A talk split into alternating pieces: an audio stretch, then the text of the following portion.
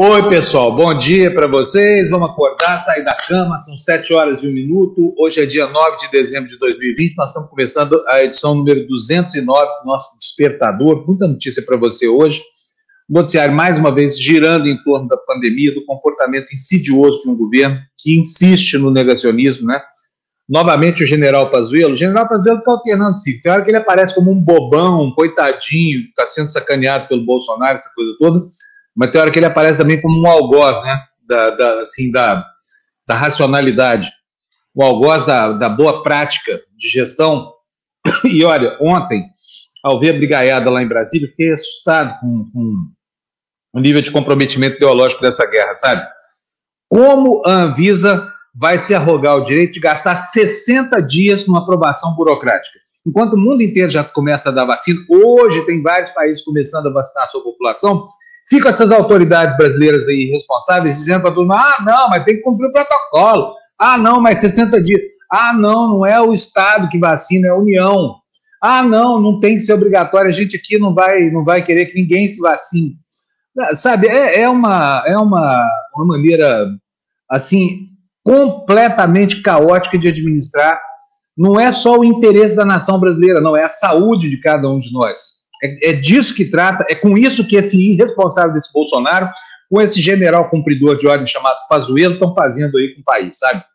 E aqui não cabe dizer, ah, João Dória tem razão, não sei o que, porque o João Dória também está se aproveitando dessa onda toda aí para tentar estabelecer um gancho para 2020. Então, agora, infelizmente, desculpa, queira você ou não, ah, hoje eu estou engasgado, vocês estão vendo aqui, ó. Daqui a pouco desengasgo. Bom, é, desengasguei.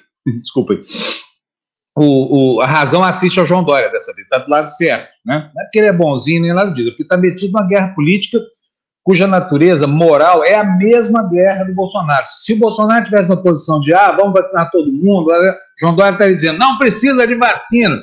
Agora, nós aqui, cidadãos pequenininhos, pegamos ônibus, sei que mais, trabalhamos 12 horas por dia, a gente só quer imunização.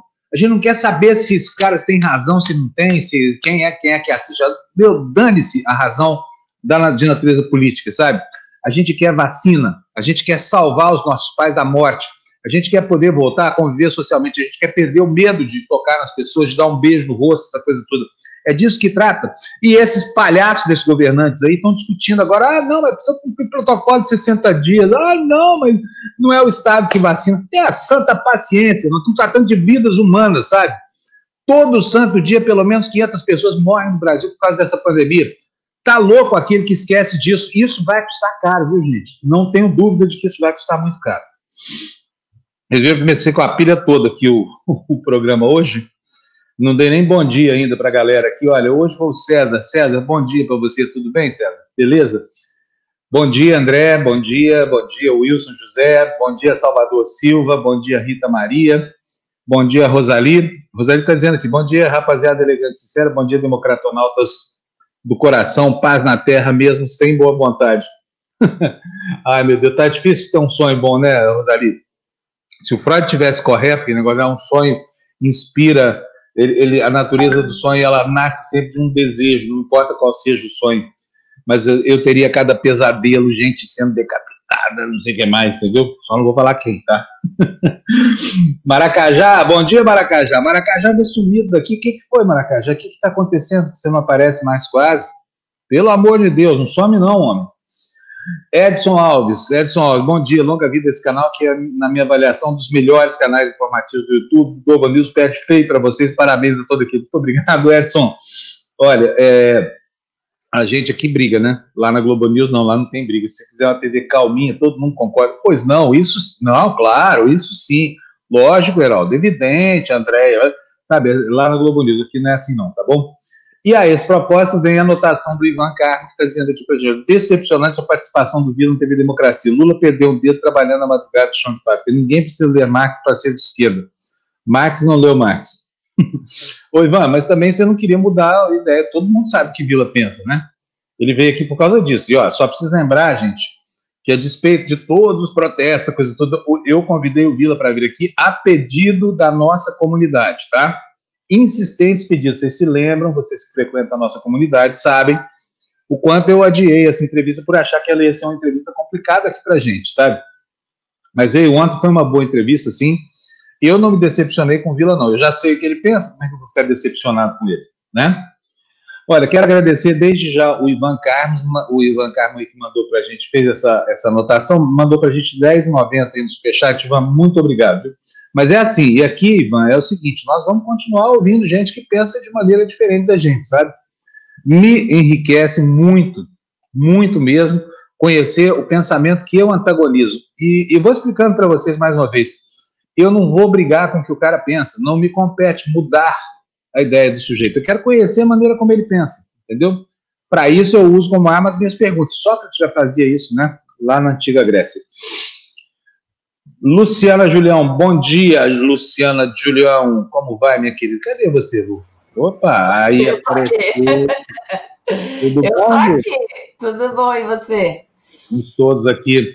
Tudo jóia. Dormiu bem? Descansou bastante para começar um dia comprido? É que terça e quinta tem algumas coisinhas que eu gosto de ver que terminam tarde. É, eu gosto de ver, sabe o que? Na terça, assim, de domingo a domingo, eu gosto de ver o meu travesseiro na cama bem cedinho, sabia? Acordo a filha toda.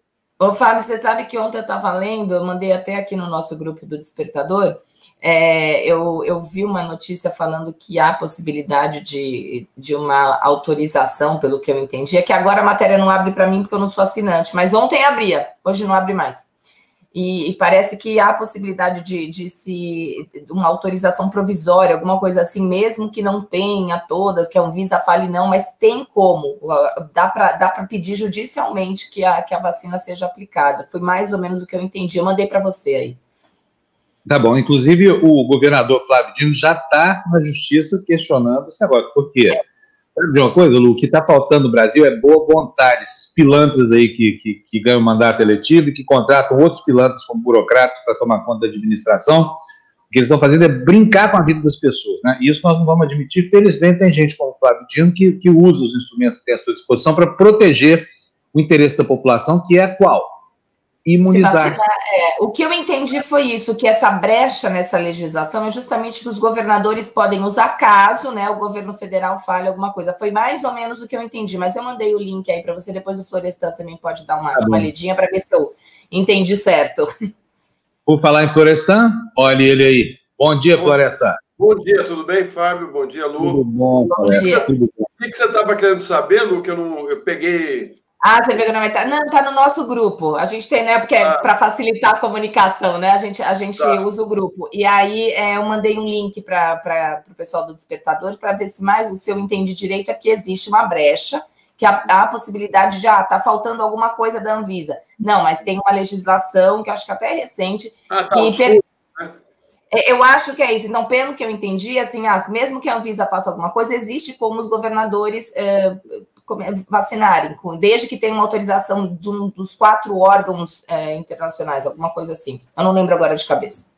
É, na verdade, o que falta não é ferramental técnico, é vontade política. É evidente que o que está interferindo nisso, né, Florestan? É a vontade desse doente mental que nos preside, que acha que vai manipular vidas, que não se importa com, com 170 mil mortes e acha que vai continuar manipulando.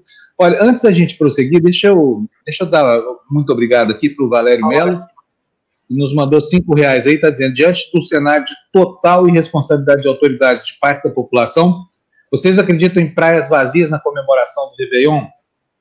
Olha, eu não acredito, você acredita? Também não, né? Não vai rolar, não vai rolar. Não, as pessoas já alugaram as casas, já alugaram pousadas, já está tudo, tudo fechado, pacotes fechados.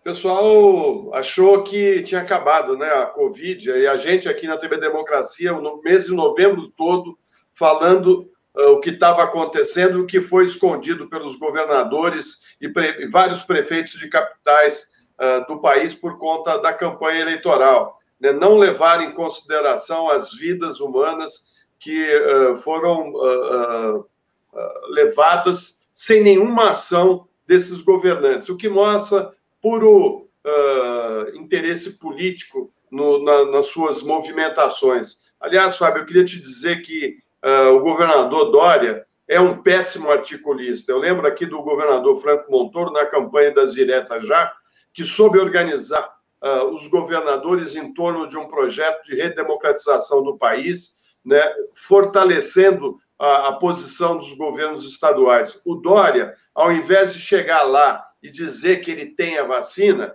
ele devia estar conversando com os governadores dos outros estados e ter feito uma ação conjunta, ter coordenado uma ação de governadores, seria líder, líder dos governadores. Não soube fazer isso, porque ele só olha para o umbigo dele. Né? E aí quebrou a cara ontem, porque teve governador falando, pô, como é que é? Você está falando que a vacina é sua? A vacina não é sua. A vacina é do Instituto Butantan, né? que é um instituto brasileiro, que não é de um governador, entendeu? Uh, tudo bem, o, Dória tomou uma, uma, decisão correta, que é apoiar a produção dessa vacina, de usar essa vacina. E é importante que as pessoas não caiam nessa conversa do Bolsonaro e dos bolsomínios. Eu tenho escutado gente nas ruas, já algumas vezes, né? Uh, eu entrei ontem num, num lugar para comprar uh, um alimento, escutei uma, uma mulher falando: Ó, oh, não vou tomar essa vacina porque eu não quero ser cobaia. Como assim, cobaia? Quer dizer, a pessoa está mal informada. Né? Tem muita gente que não vai tomar essa vacina por causa dessa, dessa briga ideológica burra, atrasada, de gente uh, uh, que não quer o bem de vocês. Né? Então, assim, essa vacina ela, segundo os médicos que eu conversei, médicos do Einstein, do, do, do Sírio Libanês, essa vacina, a, a Coronavac, é, é, uma das melhores que tem no mundo, se não a melhor, né? A que tem tido melhores resultados. E está aqui no Brasil. Isso, isso tudo poderia já tá, ter sido organizado lá atrás pelo próprio governo federal. Né? Mas o Bolsonaro só pensa em briga ideológica. Né? E por conta dessa briga ideológica, ele vai tirar da população o direito de, de se vacinar. Né? Atrasou, não tem projeto, não tem projeto. Mais uma vez, ele não tinha projeto para combater a Covid no início do ano, não tinha, não soube organizar os estados e os municípios, não tomou o papel de liderança, porque ele não é um líder. Ele perdeu toda a liderança na América do Sul. Ninguém na América do Sul dá bola para ele. Ninguém nem. Sabe? Ninguém no mundo. Ninguém é, no mundo. Mas, no mundo mas, mas na nossa região, o cara perder liderança, está aí apoiando agora o Guaidó. O Guaidó nem na, mais na Venezuela o pessoal leva ele a sério. Gente, a Venezuela, com todos os problemas que tem, era, era um dos grandes parceiros comerciais do Brasil. O Brasil vendia para a Venezuela vários produtos, ah, não só uh, uh, frango, uh, salsicha, mas pasta de dente, enfim, vendia tudo que era produzido aqui, era vendido lá. Ele fecha a porta de mercado o tempo todo. Fecha a porta com a Argentina, fecha a porta com o Uruguai, com o Chile, com. Enfim, ele só pensa no Trump e só pensa na questão ideológica dele, no fanatismo dele de extrema direita. Né? Ele quer implantar o nazismo no Brasil. Parece que é isso que é o sonho dessa gente, né? E, e não está dando mais para tocar a vida assim, não, cara. Né? É e o Dória, o Dória, o Dória devia pôr a cabeça no lugar e agir menos de maneira arrogante. Se ele quer, se ele quer chegar bem à presidência em 2022, ele tem que ser um articulador. Um articulador é. significa é um governador que conversa com os outros, entendeu? Que faz, faz um jogo conjunto sozinho, ele não vai para lugar nenhum. Esquece.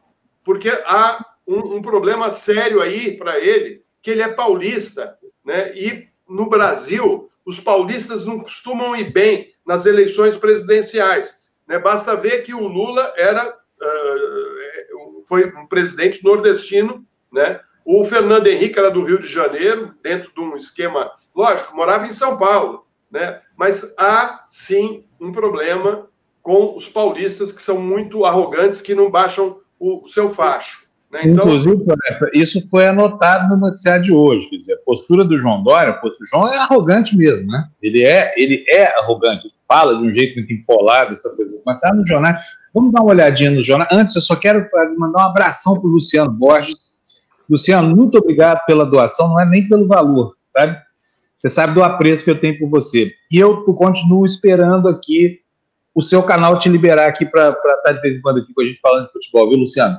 Então, obrigado por você, brigadíssimo. R$ 54,90, uma doação importante para a gente aqui, super obrigado, além da audiência e da ajuda que o Luciano nos dar nos bastidores aqui com informação, tá? Vamos botar na capa aí os jornais, por favor? Aliás, bom dia, Fernando, bom dia, Bruna. Estão aí os jornais. Olha, governadores e cientistas cobram do governo plano de vacinação ágil, é a manchete da primeira dobra do Globo, como disse agora o Florestan Fernandes, né? É, na Folha de São Paulo, olha só, na Folha de São Paulo, o, o, a esculhambação plena. Esse Pazuelo, esse general cumpridor, eu nunca vi um general para cumprir uma ordem desse como esse aí, viu? Pazuelo prevê 60 dias para aprovar qualquer vacina. Tá de sacanagem, ministro? Que porra é essa, cara? Fala sério. Tá de sacanagem, só pode ser. O mundo inteiro correndo, tem gente tomando vacina no dia de hoje, no mundo inteiro. Tá de é. sacanagem, ministro Pazuello, tá de gozação com a gente, viu? Olha, vai dirigir as tropas, vai cuidar de guerra, de vacina, o senhor não entende nada, muito menos de gente. Tem 212 milhões de pessoas esperando o senhor sair de cima da burocracia, tirar sua bunda da cadeira onde o senhor está sentado, começar a trabalhar para colocar esse imunizante para funcionar em benefício da população. Tá doido? Que 60 dias? Aonde que, onde é que vai esse ministro com esse prazo? Enfim, a gente vai é, falar muito. E, e Fábio, o Kleber lembrou a gente aqui no chat já faz um tempinho, o Kleber Antônio Pazuello falar que só vai comprar a Coronavac se houver demanda. Só, ele fala só pode ser piada de mau gosto, né? Porque. Olha, eu vou é... falar uma coisa, viu? Eu já vi Fábio, gente muito servida, como esse Pazuelo, esse Pazuelo não, é uma vergonha não é para a instituição, não é para o país inteiro. Quando é a gente pensa que é um pingo de humanidade, tem esse imbecil falando para a gente vai levar 60 dias para aprovar um negócio. Não, como é, assim? É, é, olha, eu vou te falar, é, é, é, tristeza atrás de tristeza ouvir umas coisas dessas, e bom, e, e saber que ele está há tanto tempo à frente de um ministério tão importante, no momento que o mundo precisava de alguém sério lá, né? Porque só pode ser piada mesmo. Esse não, moço não se, fica se humilhando, né, Fábio? É, exato. Ele, exato. ele é humilhado pelo Bolsonaro. Humilhado, ele foi humilhado várias vezes. Foi pelo capitão, o general humilhado pelo capitão, foi o rabinho entre as pernas volta atrás de decisões que tomou, inclusive sobre essa vacina a chinesa brasileira, né, a, a, a, a Covac, né? Então, assim, ele entrou como um, um, um ministro uh, tampão e ficou, né? Agora, ele não tem nem dignidade de falar, gente, eu não estou dando uh, conta disso aqui, não. Isso aqui é muito para mim, eu não tenho a menor condição, isso eu não estou preparado. Não, ele continua ali continua ali servindo a guerra ideológica, né? não aos interesses da, da nação. Vê só o que ele perdeu, os testes do HIV. Né? quem está acompanhando o noticiário da imprensa está vendo a, as coisas erradas que estão sendo feitas pelo Ministério da Saúde. E essa história da Anvisa, falar 60 dias, é porque também o Bolsonaro colocou general lá também. Os generais estão em tudo quanto é lugar aí. Eles estão mandando no país. É, né? Então, ali, todos os carguinhos são, são deles, né? E agora está dizendo que não, não é bem 60 dias. Aí você pega o ex-presidente né, da Anvisa, né, o William. Qual é o nome dele? William. Não sei, aquele almirante. William Dip. Ele falou que, que, que, que não, que isso não existe. 60 dias é muito. Que ele trabalhou muito tempo na Anvisa, saiu da Anvisa dizendo que tem uma briga ideológica que os funcionários da Anvisa não estão nessa briga, mas esse comando fica atrasando as ações da Anvisa.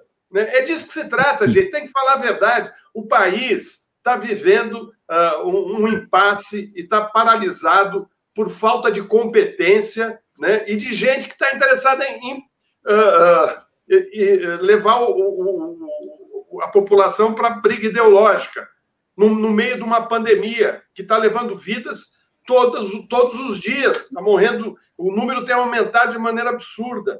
Né? Então, vai fazer o quê? Né? 60 o... dias, mil mortes por dia, são 60 mil pessoas, né? E esse governo não pensa nisso. São 60 mil vidas, são 60 é. mil famílias, e eles estão preocupados com o quê?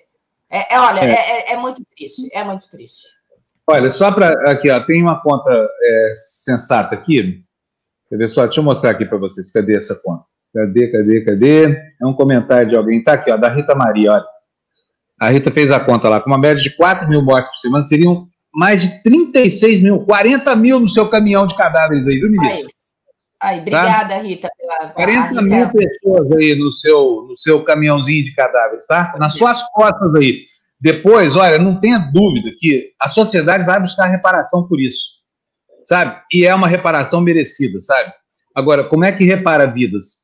Não existe. Vida não volta para trás. Então, enquanto esses burocratas aí, começar por esse ministro Pazuello, cumpridor de ordem, general com espírito de sargento, tá? Esse general Pazuello aí, cumpridor de ordem insensata. Enquanto ele estiver aí atrapalhando as coisas, a gente pode construir nenhuma expectativa. É tudo que o estrupista do Bolsonaro quer, uma sociedade distópica, sem utopia, sem uma perspectiva. Porque quando chega aqui, assim, hoje a fulano de tal, a Tanzânia começa a vacinar. O Brasil não pode. Sabe por quê? Porque tem meia dúzia de loucos mandando e meia dúzia de irresponsáveis obedecendo. Caso desse Pazuelo aí. Bom, vamos voltar para a capa dos jornais, porque a indignação tomou conta demais aqui da abertura, a gente acabou nem lendo as manchetes, né? Aí no Estadão, está aí a relativização do problema, como se fosse só um bate-boca. Pazuello bate-boca com Dória e contesta a vacinação por estados. Quero ver esse general. Eu mesmo sou capaz de entrar com ação popular, sabe? Para obrigar esses burocratas a sair, tirarem a bunda de cima desses processos de liberação aí, sabe? Que dizem respeito à nossa vida. Isso não é negócio político, isso é, isso é negócio que chama vida, proteção à vida. Vamos logo colocar o primeiro destaque, por favor, Fernando? Na nossa tela grande. Tá aí, olha aí, ó. A, a, a gente começa pela matéria do Estadão, que diz que, após discutir com Dória, ministro diz não caber a Estado planejar vacinação. E vai caber a quem, hein? Aí o intertítulo da matéria: Governador cobrou posição federal sobre Coronavac com aplicação prevista para janeiro em São Paulo. Já Pazuello disse que os imunizantes precisam de registro da Anvisa e afirmou que a análise pode levar até 60 dias. Em pronunciamento, o ministro ignorou o produto do Butantan. Que beleza, hein? Mais um general terraplanista aí para a gente, hein, Lu? O ministro da Saúde, Eduardo Pazuello, disse em pronunciamento ontem que cabe à pasta e não aos estados planejar a vacinação contra a Covid-19 no Brasil.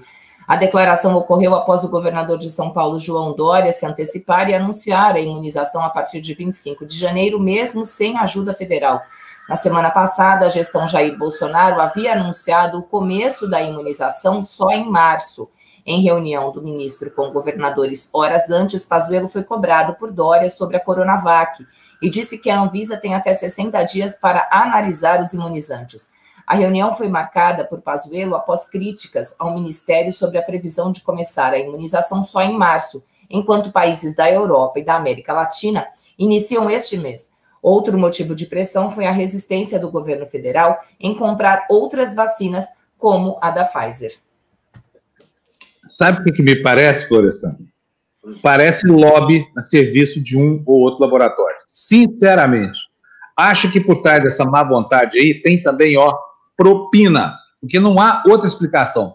Só a perversidade, só a maldade, só a falta de, de, de, de apelo humano, só isso não justifica tanta merda que esse governo tem feito. Não justifica, francamente. Então, e está chegando por último, né, Fábio? Porque como os outros uh, países já se programaram, já tinham feito acordos e contratos com as, as, os laboratórios, né, já planejando, fazendo um planejamento de vacinação que começou né, em, em Londres, né, começou lá no Reino Unido, né, é, o Brasil não, não se mexeu para isso. E agora, qualquer acordo que ele uh, vai fazer para comprar essas vacinas vai levar um tempo. Né? Ele está falando em vacinar a partir de março, né, o Pazuello. Então, você vê, o Dória está dizendo que no fim do mês de janeiro, a, a vacina do Butantan estaria disponível já para ser aplicada aqui no estado e em quantidade suficiente até para atender outros estados. aí você vê que o Dória apesar de, de, não ser o presidente da República, ele, com o governo dele, se organizou para essa vacinação. Eu ia falar né? isso, Florestan, então, exatamente. Então, ele tem, é, de alguma forma, tem um planejamento. O governo federal não deve ter nada. Eles não devem é. ter para fazer quem vai, quem não vai, qual é o calendário, são duas doses, são três doses, são... É. não tem. É, então, eu acho, não... que o erro, eu acho que o erro do Dória foi não ter chamado o Dino, não ter chamado uh, os governadores de outros estados, o Camilo, não sei o quê, feito uma reunião, falar, gente, olha, a vacina aqui do Butantan, ela está tá bem avançada, é uma das melhores, o, o índice de, de, de, de é, é, é, alto, né? É alto, chega a mais de, acho que quase 90%. Então, assim, uh, ele não soube liderar os governadores. Essa é a questão. Né? Falar, venha para São Paulo que eu vacino, não é assim. Como assim? É, né? não, a razão que as razões que movem o Dória, viu, Vlad, são as mesmas que movem o Bolsonaro. Cada um está se aproveitando da posição. O que eu falei aqui na abertura é o seguinte: o Dória dessa vez está do lado da razão. Poderia não estar se a posição do, do Bolsonaro fosse outra. Se o Bolsonaro tivesse lugar do Dória, certamente ele estaria no lugar do Bolsonaro. Ah, não sei se o, se o Dória é burro a ponto de fazer isso, mas no, dentro desse jogo de posições, de, de troca de posições antagonistas, seria isso, né? Agora. Não, inclusive, pensa, pensa o seguinte: quando ele fala para os caras virem para São Paulo, ele está colocando em risco a pessoa que está saindo de um outro estado, entrando num ônibus e vindo para cá. O cara no caminho já pode pegar a doença. Entendeu? Não é por aí. Você tem que levar a vacina onde as pessoas estão e não as pessoas irem até a vacina. Tá errado, é. desculpe. Né? É isso mesmo. Olha, deixa eu falar com a Jéssica aqui um pouquinho para a gente dar uma refrescada aqui no nosso ar de vacina, essa coisa toda. Ela está aqui com a gente já. Professora, bom dia, tudo bem? Bom Como é que foi dia, a... bom... bom dia, gente, tudo bem por aí? Quarta-feira chegou, hoje foi dia de aula de abdômen, foi muito bom. Se você perdeu, faça mais tarde, lembra que a aula fica gravada, você pode fazer aula no horário que você bem desejar, em um horário, aquele horário tranquilo, não deu para fazer agora de manhã? Pode fazer mais tarde, que a aula fica lá gravada. Amanhã é aquela aula que todo iniciante espera. Hoje teve até pergunta lá, quando que é aula de iniciante? Gente, para quem não sabe ainda, quinta-feira é aula de iniciantes e terceira idade, tá? Então são exercícios aí adaptados para quem quer começar a fazer uma atividade física, para quem quer começar a cuidar da saúde. Final do ano, Jéssica, vale a pena? Gente, não tem dia e nem hora para começar a cuidar da saúde. Vem comigo todas as, todos os dias às seis e meia da manhã. Eu estou aqui com uma aula diferente para ajudar você a ter mais qualidade de vida e a cuidar da sua saúde. Muito bom, professora. Como é que está o seu Pix? Então, o pessoal tem contribuído com você, não? Isso mesmo, gente. Dezembrão. A Cíntia, muito engraçada, a Cíntia Vandecamp, ela está na contagem regressiva para o meu aniversário. Então, todos os dias ela coloca lá. Gente, ajuda aí coloca aí qualquer dinheirinho, né? Como o Fábio fala, paga aquele café um real, é válido? É válido sim, porque aí no final dá bastante, né? A gente ajuda, cada um ajuda um pouquinho e no final ajuda muito. Eu ajudo vocês, vocês me ajudam e é aquela troca boa. Fábio, Lu e Floresta. Teve aí uma, uma pesquisa da USP, junto com uma universidade de Minas Gerais, vocês estavam falando aí da vacina, né? Eles fizeram aí uma pesquisa é, com, com pacientes de Covid, e lógico que não é aquele negócio de história de atleta, né? Essa daí foi verdadeira. Eles fizeram um estudo e comprovaram que quem faz 150 minutos de atividade física semanal, ele diminui o risco é, dos, dos problemas, né? É, aqueles problemas mais graves da Covid em 35%. Então, a atividade física, por que, que isso acontece? Porque a atividade física deixa a sua imunidade em alta e ela mexe com todo o nosso organismo, mexe com a nossa parte hormonal, mexe com o nosso pulmão, que é muito importante. Então, esse estudo realizado foi muito legal e 150 minutos de atividade física é muita coisa. Não é não, né, gente? Para ter a saúde aí, para ter 35% menos chance de internação, acho que vale a pena, né? Ou se vale, professora. Bom, tá bom. Então, bom dia para você aí. Vamos tirar um dia de mais sol hoje, né? Ontem já abri uma réstia de luz aqui na minha parte da praia. Acho que na sua deve estar igual. E hoje vamos ter um, mais um dia fresquinho aqui, por sorte. O verão está esperando as pessoas aqui na praia, mas espero que elas fiquem bem longe daqui. Ontem a praia estava vazia aqui, viu? Tomara que continue assim. Eu preciso te mandar, não, não fala isso, não. Eu te mando depois um vídeo da serra entre Boiçucanga e Maresias na segunda-feira. Eu nunca vi um trânsito desse. O pessoal tá vindo para cá e não tá indo embora mais no domingo. Eles estão indo embora na segunda. Eu nunca vi um trânsito desse na serra entre Boiçucanga e Maresias. Tudo parado. A serra tem uns 7, 8 quilômetros. As pessoas estavam demorando três horas e meia para fazer esses 7, 8 quilômetros. Tá assustador, faz, tá todo mundo vindo para cá, faz viu? Faz tempo, viu? Olha, vou te falar, Jéssica, faz tempo mesmo. Eu já peguei essa serra completamente parada, mas ó, há muito tempo. Não, não, não agora. É, é triste. Vou te falar que, é, que, que, vai, que vai ser complicado esse fim de ano, viu? Não vai ser fácil. Olha só. Aqui em São Sebastião já está tudo. É, o prefeito já determinou que não terá queima de fogos, não terá nenhum tipo de festas. Ele está bem assim em cima mesmo para fiscalizar. Mas as praias, né? Acho que vai lotar sim. Olha, então venha a fazer conosco. Tem um Réveillon virtual, a TV Democracia vai fazer uma contagem regressiva e nós vamos deixar o nosso relógio cinco segundos antes do da Globo. Então, o Réveillon vai chegar primeiro aqui na TV Democracia. Assista por aqui. Aí depois você comemora lá na Globo, tá bom, gente? Pessoa bem falando. Você sabe, você sabe Floresta, que, Floresta e Fábio, Jéssica, eu falei assim: ah, não vai ter, porque o tradicional show da virada não vai ter, né? Muita gente acompanha o, o show da virada, né? No, no, aí eu falei: vamos fazer o show da virada da TV Democracia. É isso aí. Só que o nosso relógio vai ser 5 ou 10 segundos adiantado em relação ao da Globo, porque nos dará prioridade na virada do ano. Fala. A conta que vocês fizeram aí está errada, viu? Do número de pessoas que vão morrer nesse período aí. Né? Quantas são? Ah, vai aumentar muito. Você imagina, com, essa, com, essa, com esse povo todo que está viajando, que.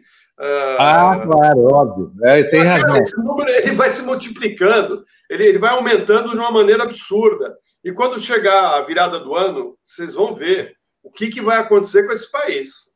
O número Olha, de pessoas que vão entrar, o ano, vão entrar o ano lamentando.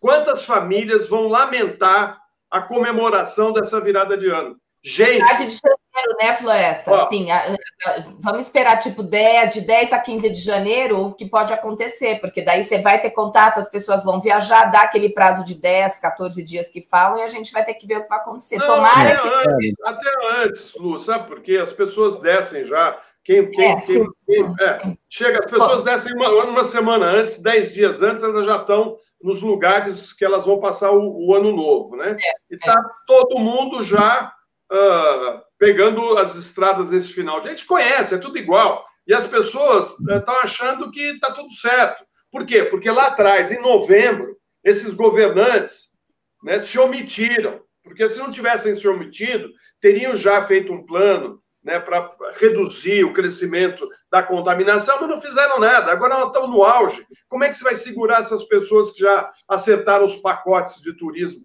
Gente, olha, é, é melhor você perder esse dinheiro da virada do ano e manter a vida das pessoas da sua família. Não saia de casa, não faça essa maluquice, espere a vacina e depois vai comemorar, vai beber, vai tocar música, vai, vai beijar os amigos, vai, enfim Espera, faltam poucos meses, dois meses, três meses. Espera, qual o problema, gente? Já passamos o ano todo.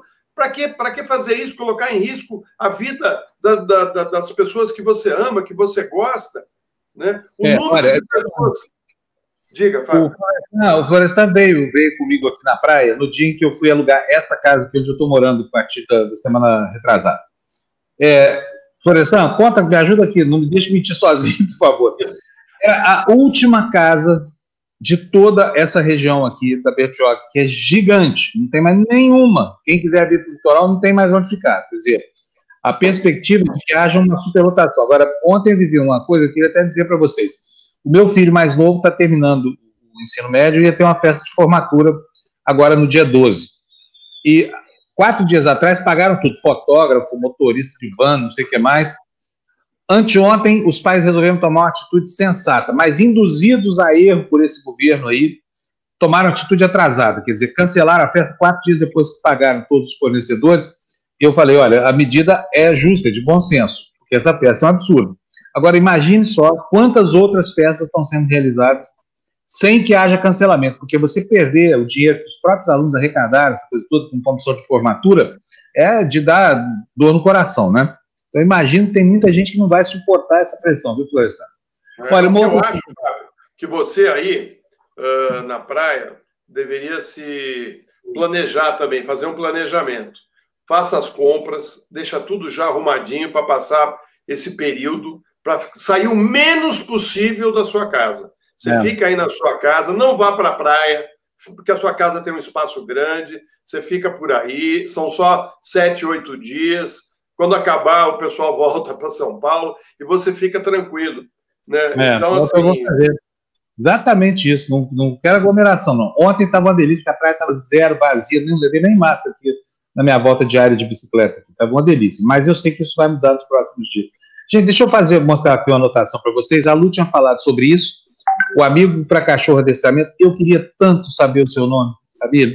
Ele está falando, lei da pandemia prevê que qualquer vacina que for aprovada por uma agência dos Estados Unidos, Europa, ou Japão ou China deverá ser aprovada pela Anvisa no prazo de 72 horas. Olha, eu fui é dar uma pesquisada e achei realmente a, a, lei da pandemia, ela, ela, ela sim, ela prevê sim. Olha só, vamos, vamos ver o que, que diz aqui, o artigo 3 dessa lei, que é a Lei 3979, tá? Artigo 3 vamos ver aqui, o que, que diz. Para enfrentamento da emergência de saúde pública de importância internacional de que trata esta lei, autoridades poderão adotar, no âmbito de suas competências, entre outras, as seguintes medidas. E aí vai aqui, olha, até o inciso oitavo. Autorização. Tá aqui, deixa eu botar direitinho aqui para vocês poderem enxergar aqui essa.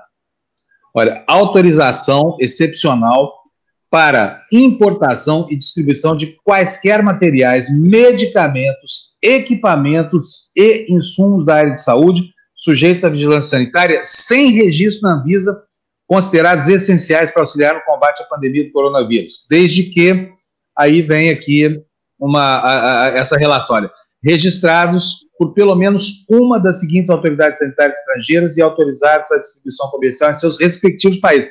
Desconhece a Anvisa a legislação do governo Bolsonaro, entendeu? Dória, fica tranquilo, tá? Se você quiser dar a vacina, você vai poder dar, tem lei para te garantir essa coisa toda. Mas, enfim, basta estar registrado em pelo menos uma dessas agências aqui, olha, Food and Drug Administration, a Anvisa dos Estados Unidos. É séria, tá? Não tem general no comando lá, não. Não tem pilantra nenhum mandando lá, não. European Medicine Agency, tá aqui a EMA, né? É, tem o Japão também, se não me engano. É, Device Agency, PMDA. National Medical Product Administration. Qualquer uma dessas aqui, tá tudo certo. Pode ter vacina, sim, viu, Dória? Não, e, é, e é o que eu falei, a autorização ela é rápida, né? Ela é o que esse prazo de 72 horas, é essa brecha aí que eu li isso ontem e me chamou super atenção. Falei, bom, então não é ainda que tenha um problema aqui, tem como sair por ali, entendeu? Então, enfim, vamos vamos torcer que não precise de nada disso dessa brigaiada toda, né? Você viu Bom. que o, o, o, ele mandou o nome Alexandre. Obrigada, viu? Ô, ele... Alexandre, obrigado. É. Não vou esquecer, tá? Eu fico chamando de adestramento Alexandre. Alexandre. Essa Obrigado. Vacina da, essa vacina da Pfizer precisa ser uh, bem analisada, viu? Por conta dessa temperatura de 70 graus negativos.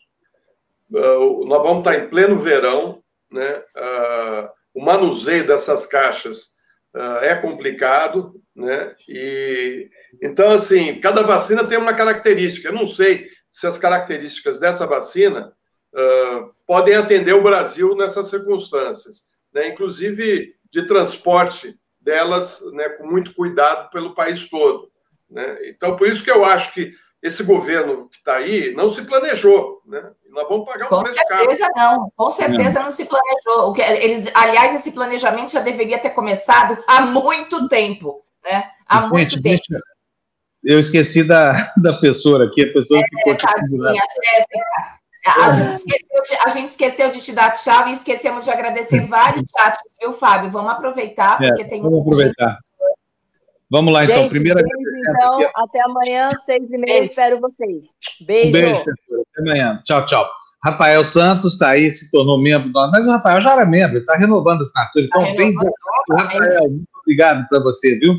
A Érica está dando um depoimento importante aqui, olha, está dizendo, a Érica nos manda dezão, Érica, super obrigado. A Érica não sabe apertar o botão send aqui da área de comentários sem mandar um dinheirinho para gente. Então já mandou um dinheirão.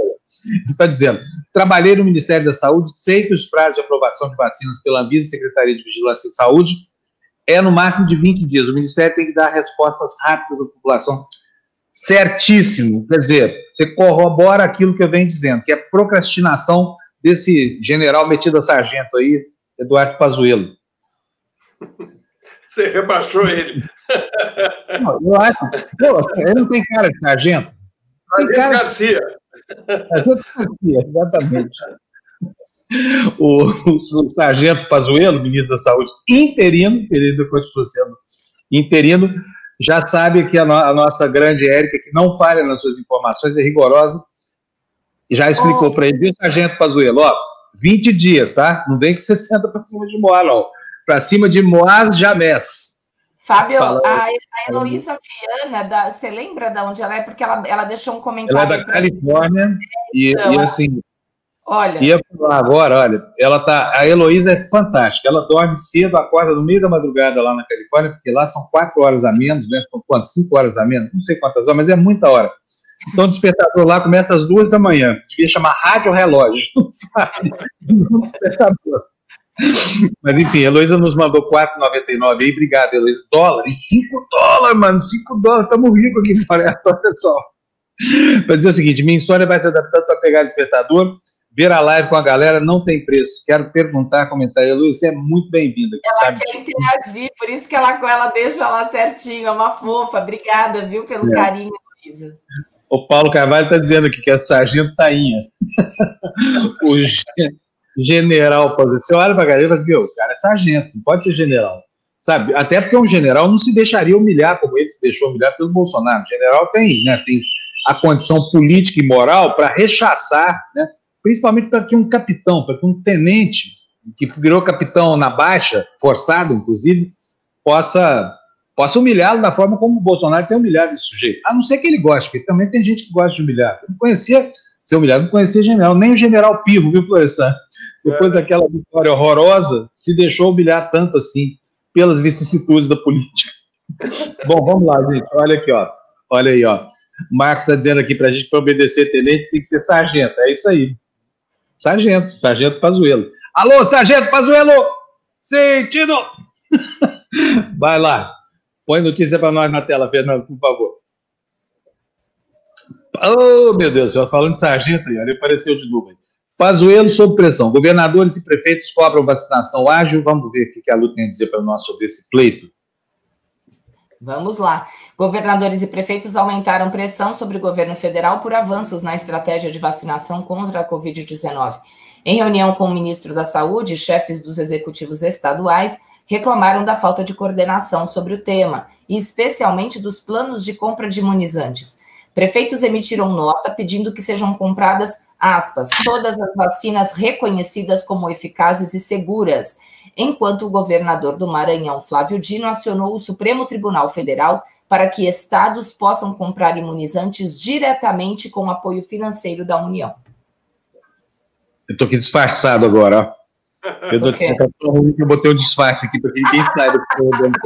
Você sabe que os generais gostam de usar óculos escuros, né? Opa! E, e delegados de polícia também. Melhorou? Melhorou. Vamos lá, então. Notícia na tela para nós, Fernando, por favor. Vamos para o próximo destaque aqui. Aí, isso que o Florestan estava falando, que a Lu falou agora há pouco, que ó, modéstia. Alô, Dória, vamos aprender, meu filho, que soberba é pecado, é o pior dos pecados depois da inveja. Vai lá, olha, painel do Folha de São Paulo, o título da nota é Acelerado. O que será que diz essa nota que abre o painel da Folha de São Paulo, Lu? A reação dos governadores ao comportamento tido como arrogante de João Dória na reunião com Eduardo Pazuello mostra os riscos para o tucano de repetir sua estratégia de, aspas, conquista de territórios, já usada em outras ocasiões. Aliados consideram que Dória marcou pontos ao anunciar um calendário de vacinação em meio à inércia federal, mas temem que seu estilo afaste potenciais apoiadores, o que seria mortal para uma candidatura presidencial. É o painel da Folha. Painel da Folha de São Paulo. Aí, Florestan, quer falar mais alguma coisa ou que está dito já? Não, está dito já. Já falei. bom. É isso. Próxima Dória... notícia. Isso, Lu. Vai, chama aí. Notícia na tela, Fernando. Vou fazer que nem o Fábio agora. Próxima notícia. Muito bom. Alcolumbre vai a Bolsonaro para inflagente, o Alcolumbre. Essa notícia está no lugar errado, porque nós temos muito mais para falar ainda de, de vacina, mas eu, fui eu mesmo que coloquei, então não tem com quem reclamar, tá? Alcolumbre vai a Bolsonaro para influenciar a sucessão. Com recondução vetada, o presidente do Senado deve se opor a nome do MDB e esteve ontem no Planalto para tratar da eleição. Eu falo que esse cara é bolsominion, vocês não acreditam? Aí, ó, foi lá buscar com o patrão ordens novas aí, Lu, sobre como, como, se comportar, já que ele mesmo né, não serviu como boia de salvação do bolsonarismo. Vai aí, Lu. Após sinalizar contra uma eventual candidatura apoiada pelo governo ao comando do Senado, o atual presidente da Casa Davi Alcolumbre se reuniu ontem com o presidente Jair Bolsonaro no Palácio do Planalto, numa tentativa de aumentar a influência na escolha do sucessor. Ao mesmo tempo, ele trabalha para articular um bloco que faça frente ao candidato do MDB na disputa, que tem como cotados os líderes do governo Eduardo Gomes e Fernando Bezerra. Antes do encontro com Bolsonaro, Alcolumbre buscou verificar a viabilidade de nomes que possam ser apoiados por ele. Um deles é o do vice-presidente da casa, Antônio Anastasia, que ainda avalia se quer pleitear o posto. O PSD também busca legendas como PP e DEM para formar um bloco mais consistente.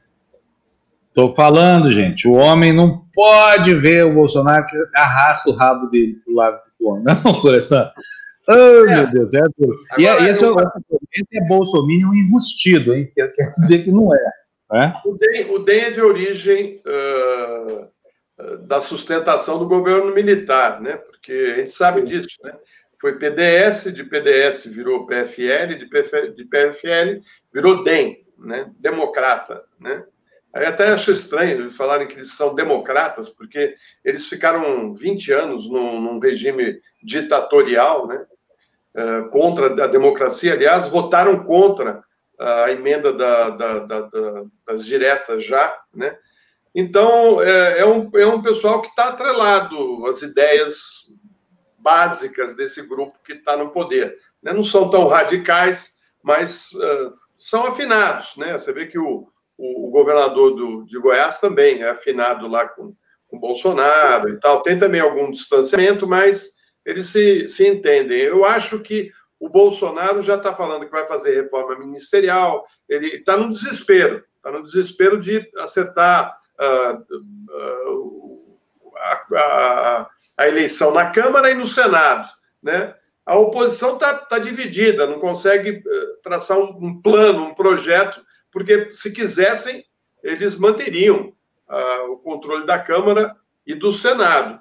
Né? E pode ser uh, muito importante para eles terem esse controle, né? Você vê o que, que a ex-presidente Dilma sofreu quando o Eduardo Cunha, né, num esquema montado com a oposição, foi eleito presidente da Câmara. Né? O, que, que, o que, que ele fez como presidente da Câmara? O Bolsonaro já percebeu que isso pode acontecer com ele, coisa até pior, né? porque ele tem um, um rabo imenso né, de problemas para cuidar. É. Né? Então, ele está querendo cuidar dos filhotes, cuidar dele, do futuro dele. Né? Então, uh, vai distribuir cargos no, em ministérios e vai compor, né? ameaçando até tirar emendas que favoreçam os parlamentares que não votarem de acordo com os interesses do governo federal, porque a BIC, a caneta BIC está na mão dele, que nem, nunca usou essa BIC, essa BIC deve estar tá com a carga cheia. Isso que é pilote pilot, sei lá, piloto, não sei como é que chama. Ó, recadinho para você, Florestal, ó. Tô gostando disso não, tô com ciúme dessa relação aí, viu? aí, Lu, ó, ó, ó, tá vendo só? Para mim ninguém manda beijo, agora pro Florestan, chegou outro dia que o Florestan tá ele sentado aí na janela já, entendeu? É, esse povo não sabe o Fábio, né? Como é ciumento, meu Deus. Ciumento, ciumento. É. Mas olha, eu, eu menti aqui, o Florestão não chegou agora, não. Tá? O Florestão foi o primeiro de todos nós aqui ficar junto comigo aqui, pensando na TV Democracia. O Florestão é verdadeiro. O Florestão foi praticamente meu primeiro chefe na vida, né, Floresta? Lá é, atrás, é, eu acho que lá, lá atrás. atrás. Lá atrás, meu primeiro emprego como jornalista. É. Tá vendo só como é que a família Democracia é uma família longa e tem laços tentaculares que vão ao passado? Ô, gente, vamos botar a notícia na tela, por favor? Tem muita notícia para a gente falar ainda. Esse Brasil, nosso é um país dos piores. Olha, técnicos da economia já avaliam extensão da calamidade com segunda onda. Integrantes do Ministério reconhecem que o governo terá de afrouxar regras fiscais se a pandemia piorar. Se? Hein, Luz? Se?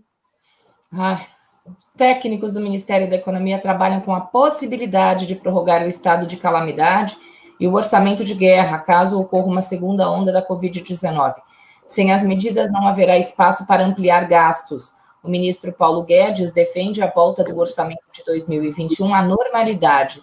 No entanto, membro da área técnica da pasta, reservadamente, já membros, né, já reconhecem que o governo terá de afrouxar regras fiscais se a pandemia se agravar. Entre especialistas, a percepção é que serão necessários gastos extraordinários, mesmo que os casos da doença caiam.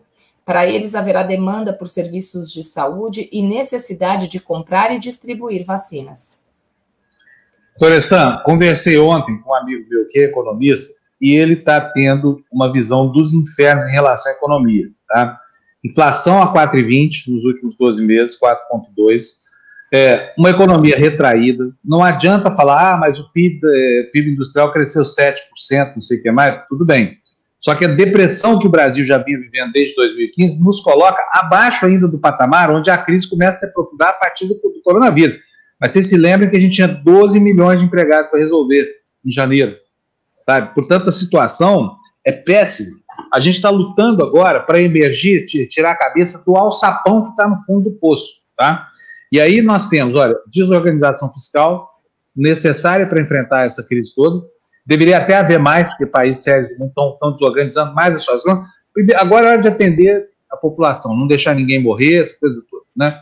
E nisso o Brasil, a despeito do inferno que é isso aqui do Bolsonaro, essa coisa toda, o Brasil tem instrumentos de, de Estado, como o SUS, que, que asseguram a gente é, a, a, capacidade operacional para a gente poder é, mitigar os efeitos dessa, dessa coisa horrorosa, né?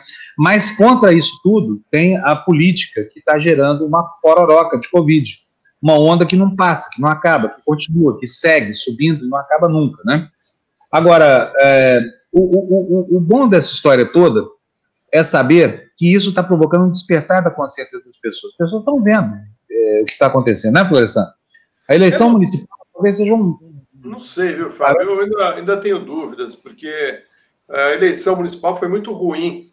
Né? A escolha, no meu modo de ver, foi muito ruim para o país. Né? A gente continua num caminho ruim. Ah, o Paulo Guedes, a gente estava falando aí do Pazuello, o Paulo Guedes é outro, né? que já devia ter pego o boné e, ó, área, porque ele é um desastre. Ele é um desastre. Não tem planejamento nenhum, nenhum. Né? Se agarra no cargo ali que nem um doido, né? foi humilhado várias vezes pelo Bolsonaro, né, idas e vindas, uh, o, o, correndo atrás de uma proposta uh, super liberal, né, que não condiz com a situação que o país está vivendo. Você mesmo acabou de explicar aí que desde 2015 a gente estava tendo uma retração uh, na economia. Né, a, a, a, política econômica implantada depois com o Temer foi um, um desastre e veio o Bolsonaro e está destruindo uh, todas as perspectivas. Né? O país só se mantém aqui, e é bom que fique claro isso, porque tem uh, ainda uh, uma produção agrícola forte, né, que mantém a entrada de recursos, e um, um, uma, uma, um dinheiro né, em caixa, né, tem um, um, um, um, crédito né, de 300 e poucos bilhões de dólares em caixa, né, que foi deixado pelos governos que antecederam ao Temer e ao Bolsonaro. Né? Agora, era o caso dele pegar também o boné, sair né, e vir alguém sério para tocar esse país. A situação está ruim, nós estamos vendo que uh, as pessoas estão desesperadas nas ruas, né? gente abandonada eh, nas, nas ruas, dormindo nas ruas, aumentou o número de pessoas na miséria, o desemprego é enorme, é imenso, as perspectivas são péssimas e é hora de investir, é a hora do Estado investir para gerar empregos lá, lá na frente. Mas a política é uma política neoliberal, tá? o Estado mínimo. Como o Estado mínimo no país nessa situação? Você acha que alguém vai pôr dinheiro aqui para a gente melhorar? Para fazer hospitais, é. para fazer educação, para fazer né? Ou, ou, seja, a roda não vai girar, amigos. Não vai e olha, girar. eu, eu, eu, eu, tenho amigos muito próximos, gente da família, que falavam assim: não, o Paulo Guedes, que votaram no Bolsonaro por conta do ministro da Economia que ele falou durante a campanha, entendeu? Vários, não é um, não, tenho vários amigos que, que condicionaram o voto ao Bolsonaro pela capacidade do, do ministro da Economia.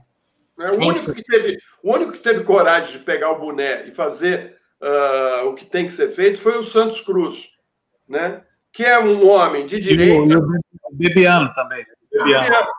Né? Gente correta. E o ministro da Saúde também, do, da, da o, o, Mandetta. Mandetta. Né? Uh, assim, você tem que peitar, cara.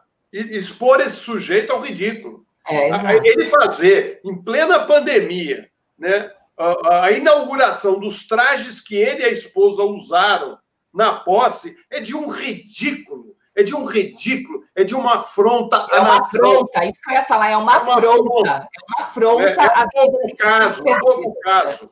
Exatamente, é fazer pouco caso da, da, do, que, do que o país está passando. Eu, eu concordo. Aí, além disso, fala sério, é brega pra caramba, né? Fala sério, que roupa o quê, Bolsonaro? Que roupa? Quem quer saber a cueca que você está usando? O Fábio, deixa eu só um, comentário. Ah, lá atrás, eu estou vendo aqui um comentário do Luciano Borges, que ontem foi um dia histórico para o futebol mundial. Pera aí, não, nós já vamos não, é falar. É que a gente vai falar, só quero avisar ele, entendeu? Para esperar um pouquinho, que a gente, a gente já separou essa notícia e a gente vai falar sobre isso, porque realmente foi um, um dia histórico para o futebol mundial, tá? A gente é, tá... A Lu vai. Eu queria muito gente... que o Luciano viesse aqui explicar para ele, mas o Luciano está afônico, que estou falando aqui com ele no, no, no WhatsApp. Olha, eu quero só dizer o seguinte: nem tudo no mundo está perdido, tá, gente? Olha, porque é o seguinte, vocês viram, né? A Érica manda beijo para todo mundo aqui, pro Florestinha, para Luluzinha, mas pro Fabinho aqui nada. Né? Ah, gente!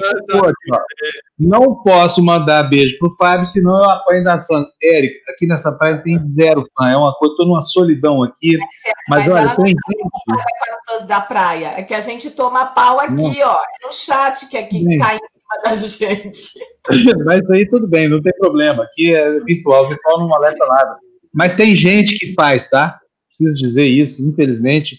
Érica, tem gente que me dá aquilo que você não dá. O Felipe, por exemplo, ó. O Felipe está dizendo, ó, eu posso.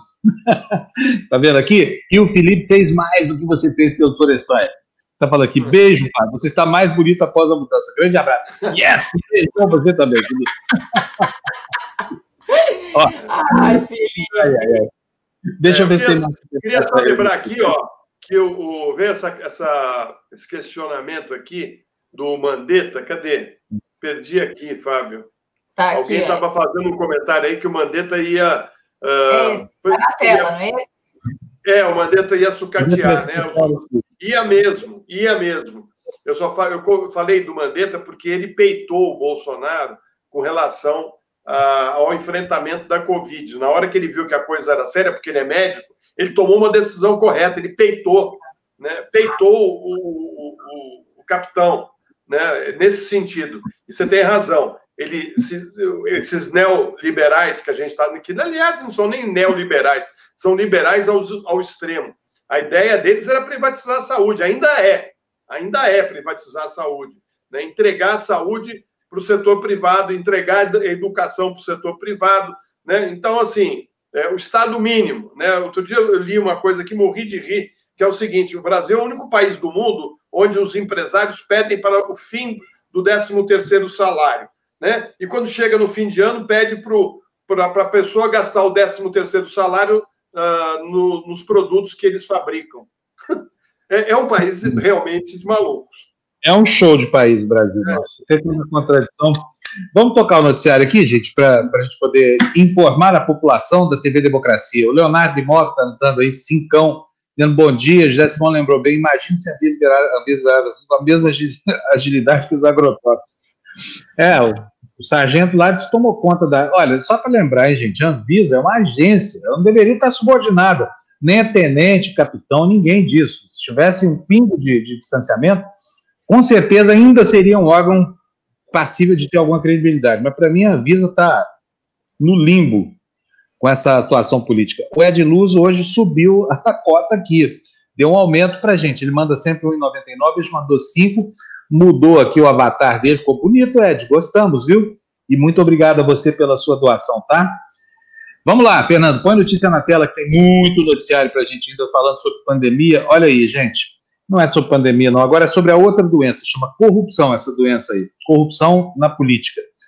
Planalto, e olha, quero lembrar aqui, antes de mais nada, que o dia em que a Dilma Rousseff resolveu mexer na eleição do presidente da Câmara, ela começou a perder o mandato dela.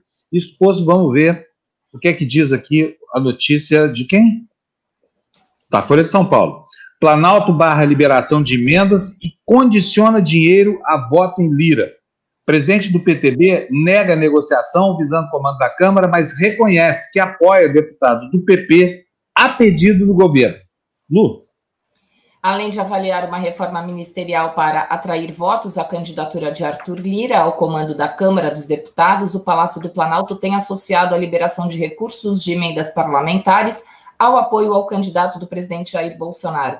De acordo com relatos de líderes partidários e deputados governistas, integrantes de partidos do Centrão foram orientados a buscar Lira para definir a liberação de verbas acertadas na aprovação do PLN 30, projeto de lei que abriu crédito suplementar de quase 6,1 bilhões de reais a oito ministérios. A postura irritou deputados de siglas de centro, entre elas PTB e PROS, que não são alinhadas diretamente ao governo federal e para quem a medida representa uma intimidação a fim de angariar votos para Lira. E aí, você quer comentar? Ou a gente pode? Porque tem vários assuntos. É, não, vamos embora, vamos embora, porque na realidade é aquilo que a gente já falou, né? Agora, quando, quando o governo tranca a verba, eu, de novo, hein? A Dilma começou a cair no dia em que ela falou que o Eduardo. É, como é que chama? Cunha. Cunha não ia ser o, o, o presidente da Câmara, hein? Nesse é. dia, a Dilma caiu. Logo apareceu a carta do Temer, verba, volant, scripta money, não sei o que mais rapidamente inventaram um crime que ela não tinha cometido e tiraram o mandato da Dilma. Podia muito acontecer isso com o Bolsonaro também, seria um golpe do bem. Não, Olha, não... motivos ele está dando sem parar, né?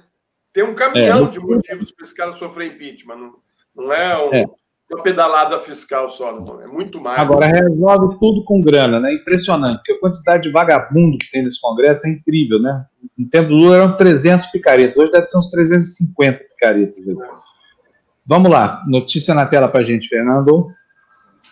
Disputa pela Câmara já divide grupo ligado à Maia após a STF barrar reeleição. Siglas discutem nomes de candidatos. O Planalto entra na sucessão do Congresso. Líderes querem evitar que um partido controle as duas casas. Uma disputa interna ameaça desidratar o bloco de aliados do presidente da Câmara, Rodrigo Maia, para a eleição da cúpula do Congresso em fevereiro de 2021. Desde domingo, quando o Supremo Tribunal Federal decidiu barrar a possibilidade de recondução de Maia ao comando da Câmara e de Davi Alcolumbre à presidência do Senado, as negociações entre os partidos se intensificaram e o Palácio do Planalto entrou no jogo com mais, aspas, tinta na caneta. Agora, o vice-presidente da Câmara, Marcos Pereira, ameaça sair do grupo de Maia e lançar candidatura avulsa, abrindo um racha no bloco. Pereira está insatisfeito com o que considera a predileção de Maia por outros pré-candidatos à sucessão na Câmara, como os deputados Baleia Rossi e Agnaldo Ribeiro. Abre aspas, não aceito entrar em jogo jogado. Isso foi o que disse ele ao Estadão Broadcast. Bispo licenciado da Igreja Universal do Reino de Deus, Pereira preside o Republicanos e está sendo cortejado pelo deputado Arthur Lira, do Progressistas, rival de Maia e pré-candidato à presidência da Câmara. Chefe do Centrão, Lira conta com o apoio do Palácio do Planalto.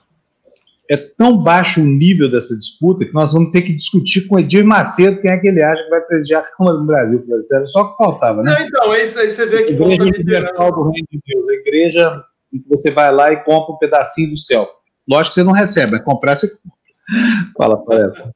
Então, aí você vê que falta lideranças, né? Porque a gente sabe que os governadores têm uma força incrível no Congresso. Né? Se o, o Dória tivesse se colocado como um líder dos governadores, se os governadores estariam unidos, eles certamente já teriam um plano para a eleição da Câmara e do Senado, porque é, as bancadas estaduais elas atendem mais aos governos dos estados do que o governo federal. Tem que saber é como construir essa maioria, né? Isso mostra que o talento, quem tinha esse talento, né, uh, no passado foi o Lula e o Fernando Henrique, né? São os dois que tinham talento para fazer essas maiorias, né? O Bolsonaro é um desastre nisso aí. O governo Bolsonaro, né? E o, os, os, governos de estado, né? O, o, Dória, ele poderia sim fazer um trampolim, né? Uh, e, e, liderar um grupo de governadores e ter uma bancada e, enfim, não tem. E agora uh, fica nesse nesse mercado pequeno, né? Do baixo clero ali. E se uh, você juntar aí as bancadas da oposição progressista que somam uns 120, 130 deputados, mais as outras bancadas de centro, toma, toma a Câmara e o Senado rapidinho. Né? Agora, depende de uma ação dos governadores.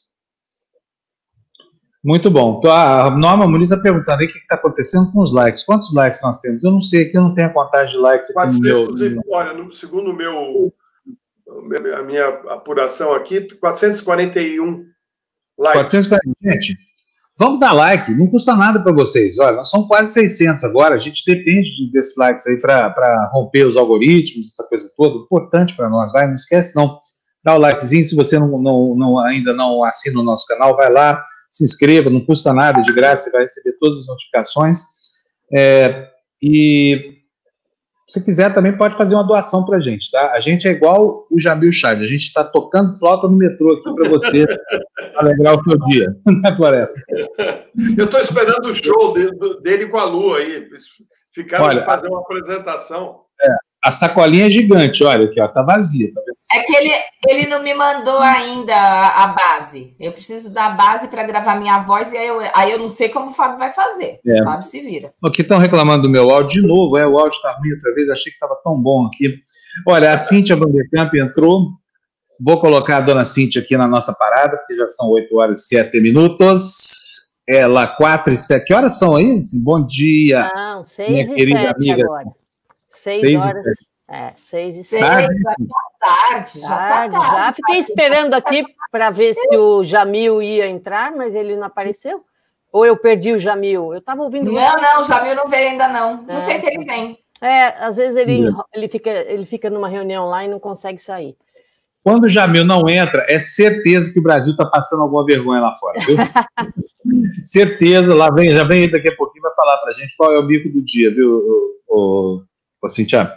Pois é, pois é. Olha, deixa eu aproveitar para agradecer aqui, capitão. Não, esse capitão não vou falar, não. Cadê o nome? Como é que é o nome do nick aqui? Capitão Mijair da Gazeta, fora eu, fora eu, muito bem, uma campanha de autoimolação apoiada pela TV Democracia. Mas, Cíntia, diga, meu amor, diga qual é o nome. Cíntia, Oi. o que é quais, quais são os males de que o mundo padece vendo isso do continente americano? Olha, uh, tinha até uma, uma, uma, notícia ontem, que acabou não dando tempo de falar, mas eu vou falar hoje, né? A Universal Music comprou todo o catálogo de canções do Bob Dylan. São mais de 600 músicas, incluindo clássico, clássicos como o Blow in the Wind e Like a Rolling Stone é talvez a maior compra de direitos autorais de um único compositor já feita. Né? Não se sabe exatamente o valor, mas estima-se 300 milhões de dólares. É, é, interessante, né? O Bob Dylan simplesmente vende o controle das suas músicas. Ele está com 79 anos. Uh, as músicas futuras não entram nesse acordo, mas é, é, interessante, né? Ele sempre foi uma pessoa que controlou muito a, a própria criação e agora não, né? Ele dá para Universal o direito de fazer o que quiser com as suas músicas, ele não pode mais falar nada. A Universal diz que vai tratar as músicas do Bob Dylan com muito carinho e muito bom gosto, né? E vamos ver o que acontece. Uh, lembrando aí que o Bob Dylan não só é um bom compositor, ele tem um prêmio Nobel de Literatura e redefiniu aí o folk, o rock e o pop desde que começou a escrever suas canções nos anos 60, né? Bom, é, vamos que bela história. Eu, eu acho o Bob Dylan é, é um espetáculo, né? Mas realmente aqui, eu, eu acho que a gente tem, tem, tem um determinado momento da, da vida, quando a gente fala sobre negócio, coisa toda, os números perdem o sentido prático, né? Porque 300 milhões de dólares, tanto dinheiro, dá o quê? Agora me ajuda aí, 1 bilhão e 700 milhões de reais. É. Dinheiro que, que não acaba mais, né? Agora, se alguém merece ser muito bem pago pelas preciosidades que escreveu e musicou, esse alguém é o Bob Dylan, né? O cara é fera, tanto que ele ganhou o prêmio de literatura, que é um baita de um poeta, né? É, é sim. É, lembrando que eu estudei literatura, né? E numa das cadeiras lá da USP, é, é, uma professora de literatura lá de poesia trata uh, certos textos do, do Bob Dylan é, como qualquer outro poeta, no mesmo, no mesmo patamar de Shakespeare e outros, né? Na, na literatura inglesa e americana. Interessante aí. Bom. Interessante mesmo. Agora, eu tenho, eu tenho uma notícia ótima hoje. Eu estou tão feliz. Olha que bonitinha. Suprema Corte rejeitou o pedido dos republicanos para anular os resultados da eleição na Pensilvânia. Lembra? A gente comentou isso aqui quando eles mandaram lá o pedido, dizendo que tinha que anular os, a eleição da Pensilvânia. Mas o melhor de tudo foi o jeito que isso foi feito. Uh, a decisão tem apenas uma sentença. Eu olhei o papel, Fábio, comecei a dar risada. E nenhuma ah. dissidência. Ou seja, por unanimidade, devolveram o processo com a seguinte frase: o pedido apresentado ao juiz Alito e por ele colocado diante desta corte está negado. Ponto final. Não tem mais nada, não tem nenhuma explicação, não tem ninguém dizendo, ah, eu queria que sim, mas a maioria disse que não, não tem nada disso. Está negado. Então parece aí que a Suprema Corte Americana vai ficar mesmo fora dessas briguinhas esquisitas que os republicanos estão fazendo aqui para uh, para não legitimar as eleições, o que é muito bom, né? É um bom sinal isso, pelo menos a Suprema Corte aí cumprindo com o seu a sua obrigação, né? É muito bom mesmo. Vi, está rejeitado, pronto, está negado, ponto. Não explicaram nada, não disseram que usou que que, tinha, que foi 5 a 4, não foi nada, foi todo mundo junto e ninguém explicou nada, foi ótimo. Olha, Uh, eu, ontem... Deixa eu te perguntar uma coisa. Eu via nos jornais agora de manhã, não tinha visto é. isso no noticiário, não. Você sabe que eu durmo cedo, né? Então eu vejo o Jornal Nacional e vou para a cama e dou um jeito de dormir. Mas o, o, Trump ontem assinou um decreto. Pronto, era a minha próxima notícia. Era fica isso. calmo aí, fica Opa, calmo. Beleza. Eu estou deixando o Trump por último porque eu não gosto de falar dele, mas é, ele está chegando, ele não tem jeito de não falar dele. Eu acho recomendável porque o noticiário referente à política americana pode dar um infarto. Qualquer pessoa sensata e a Cintia deixa por último, que é para né, prejuízo ser menor para você que está nos assistindo, em caso ela venha morrer aqui na frente das câmeras. Não, é, é, assim, né? É, as coisas são tão interessantes é, que eu já, eu já não, não me compreendo mais com o Trump, eu só dou risada já. É o seguinte: ele assinou uma ordem executiva uh, para garantir o acesso ao governo dos Estados Unidos as vacinas da Covid. Né? Lembra que ontem todos os jornais deram essa, essa notícia de que em julho a Pfizer ofereceu para o governo americano: olha, vocês já compraram 100 milhões de doses, se vocês não querem garantir mais 100 milhões, mais 200 milhões, não, não queremos. O governo recusou. Então, para, uh, digamos assim, amenizar esse erro que foi cometido lá atrás, em julho, o Trump resolveu fazer uma ordem executiva, sabe? É, vamos garantir o acesso ao governo dos Estados Unidos de todas as produções, de todas as vacinas feitas aqui nos Estados Unidos, ponto final. O Trump é comunista, viu, gente? Ele vai socializar as companhias privadas, especialmente a Pfizer, que desenvolveu a vacina sem um tostão de dinheiro federal.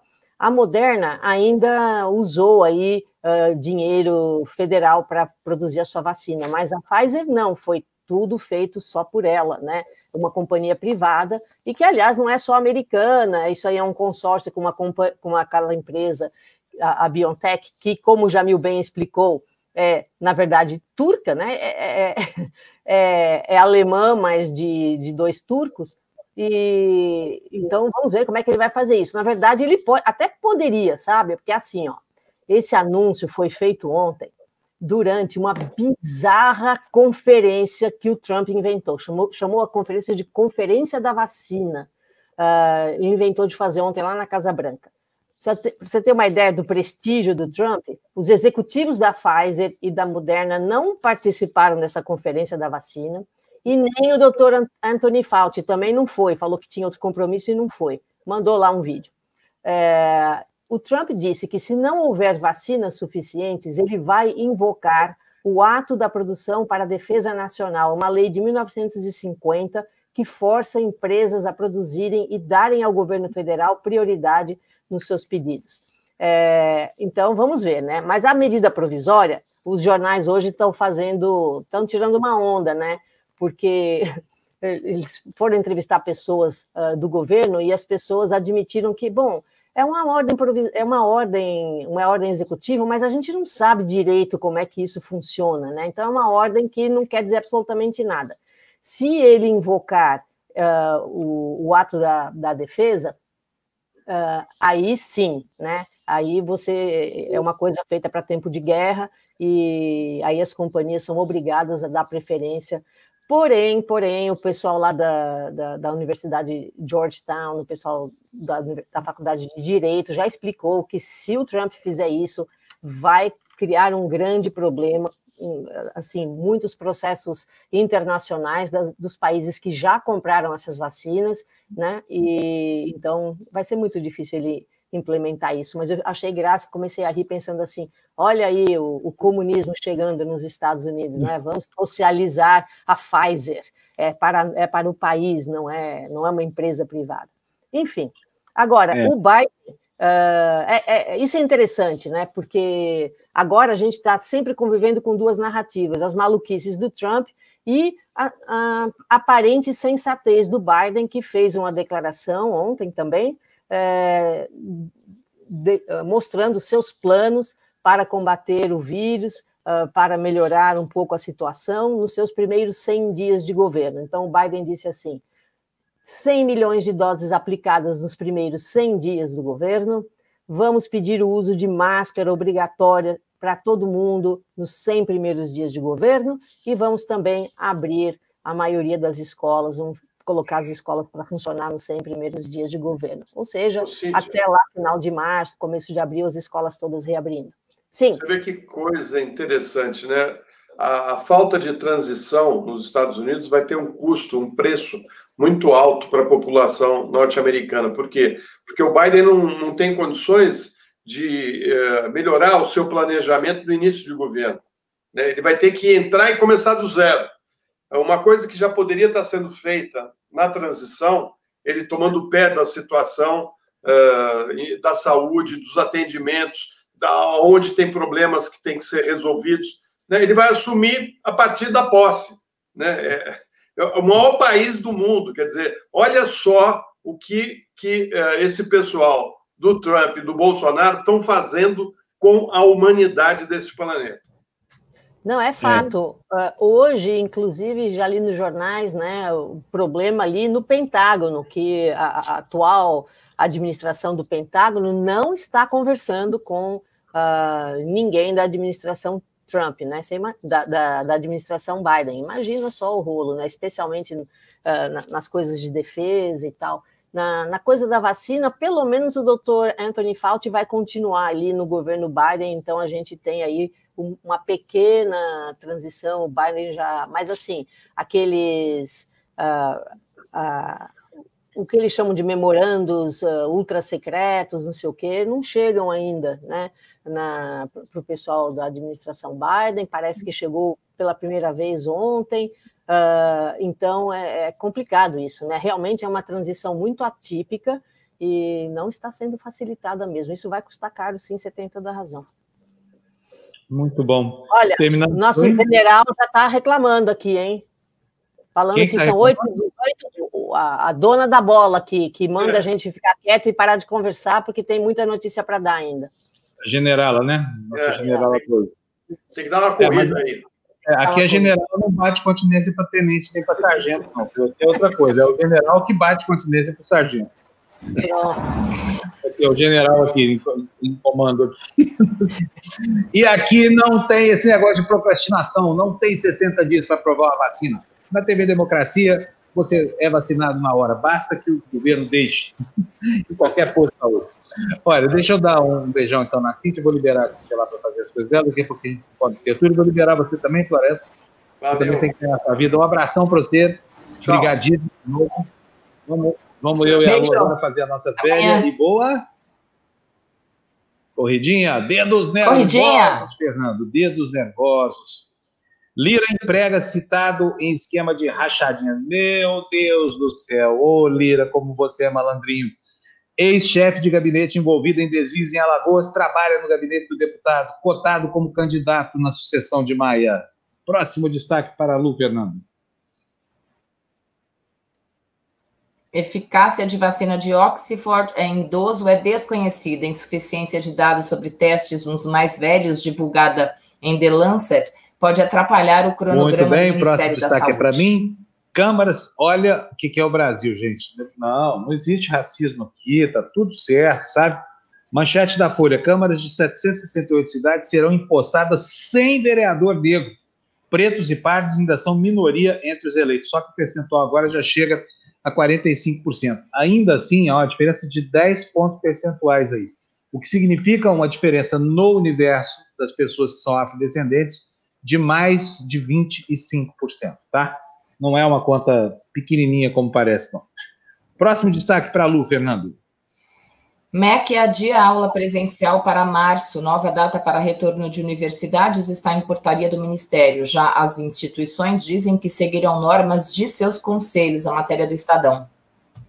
E aqui nós vamos gastar um pouquinho mais de tempo com essa manchete agora. Sim. Porque a próxima notícia diz: atletas abandonam o jogo por razão. Um absurdo. É o quarto árbitro dessa vez, tá?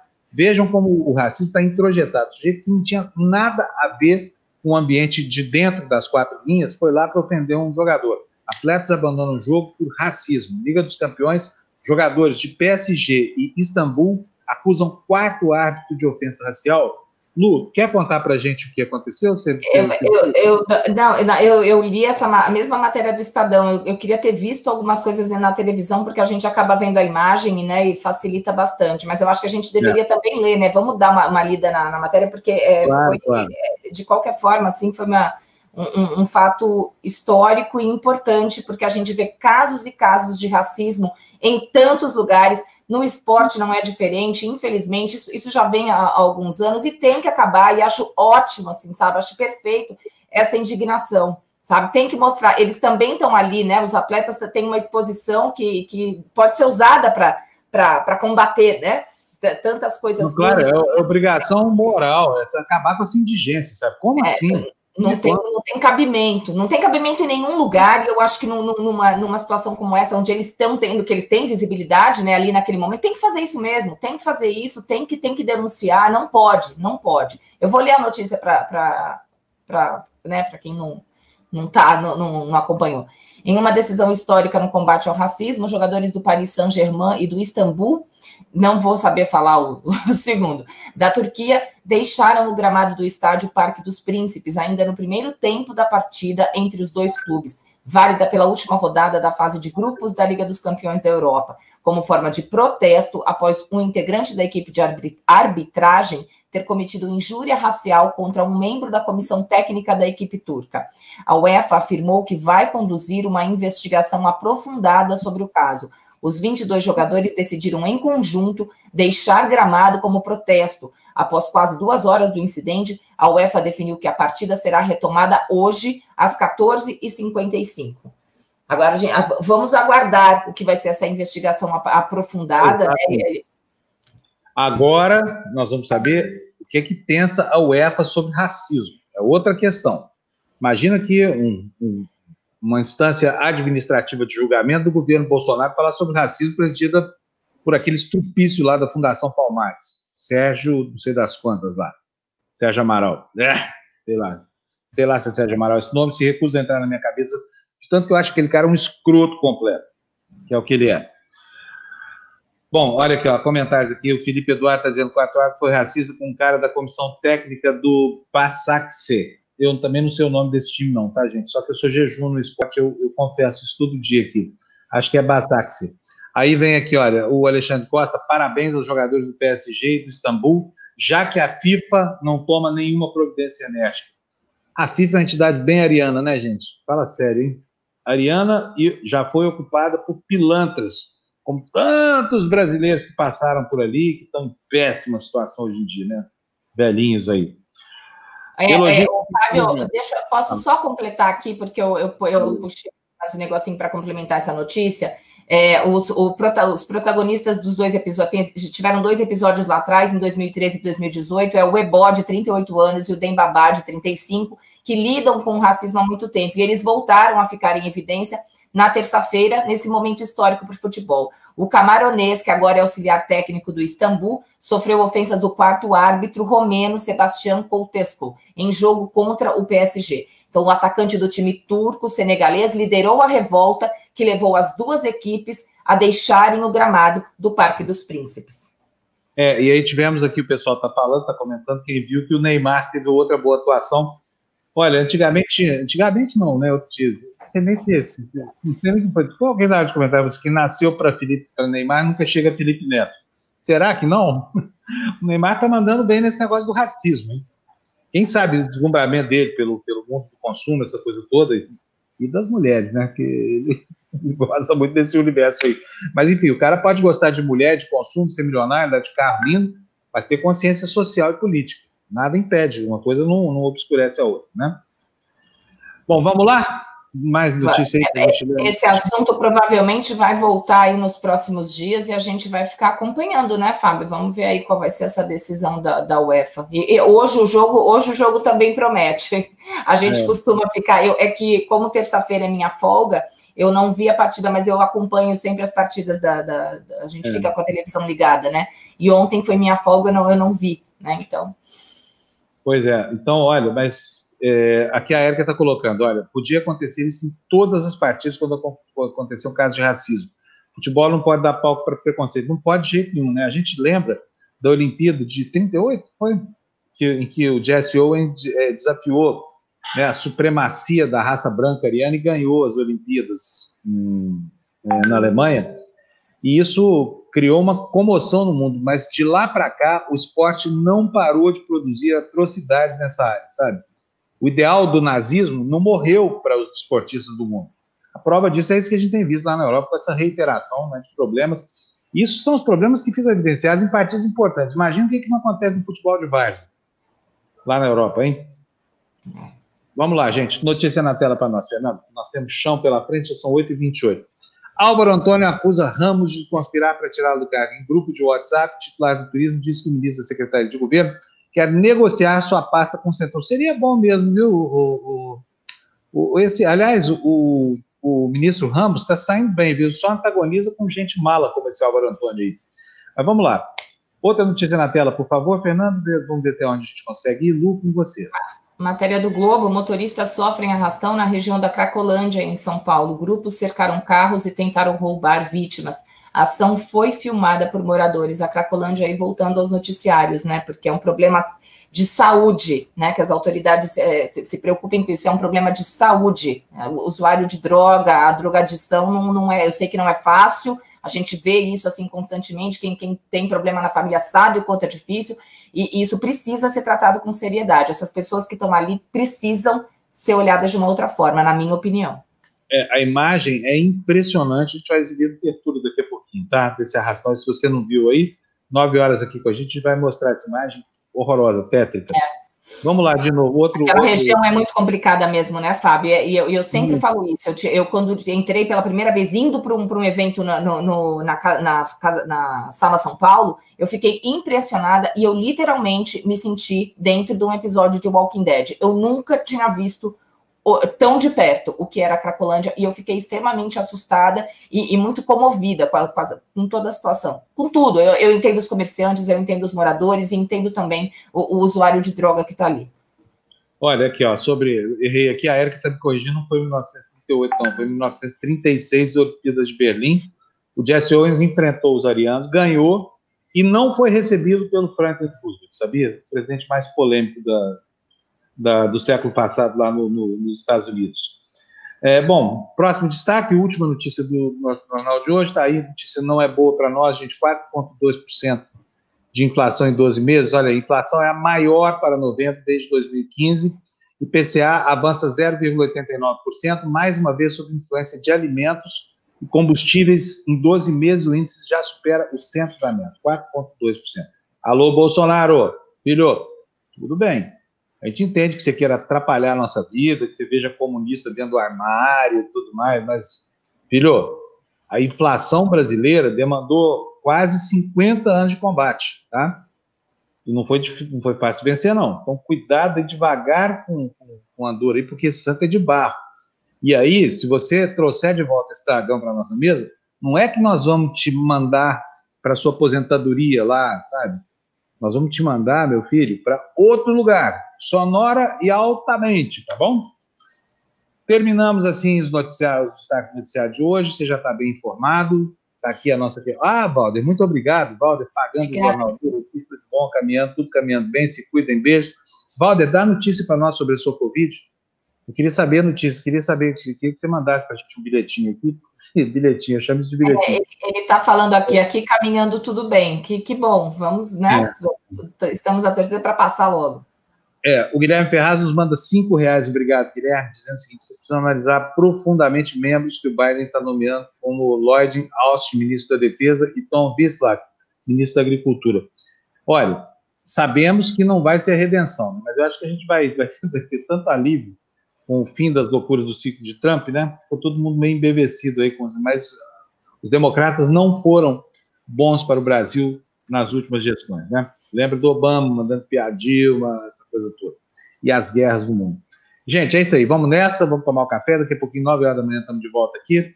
Lulu vai ganhar a vida dela e eu volto com as meninas às 11, tá bom? Um beijo. beijo. Obrigado, Fernando, Bruna. Obrigado para vocês todos que nos ouviram, nos viram, nos assistiram aqui. Ah, o Valder aqui, ó, só antes de terminar. Na verdade, a Owens ia para enfrentar os arianos em Berlim e teve que fugir dos rednecks do país dele, literalmente. Pois é racismo dos dois lados do Oceano Atlântico. Né? Aliás, a Alemanha não tem Oceano Atlântico, tudo bem, nos dois, nos dois continentes. Então, um beijão para você, Lu. Até amanhã. Até amanhã, beijo. Até amanhã, ou até daqui a pouco. Tchau.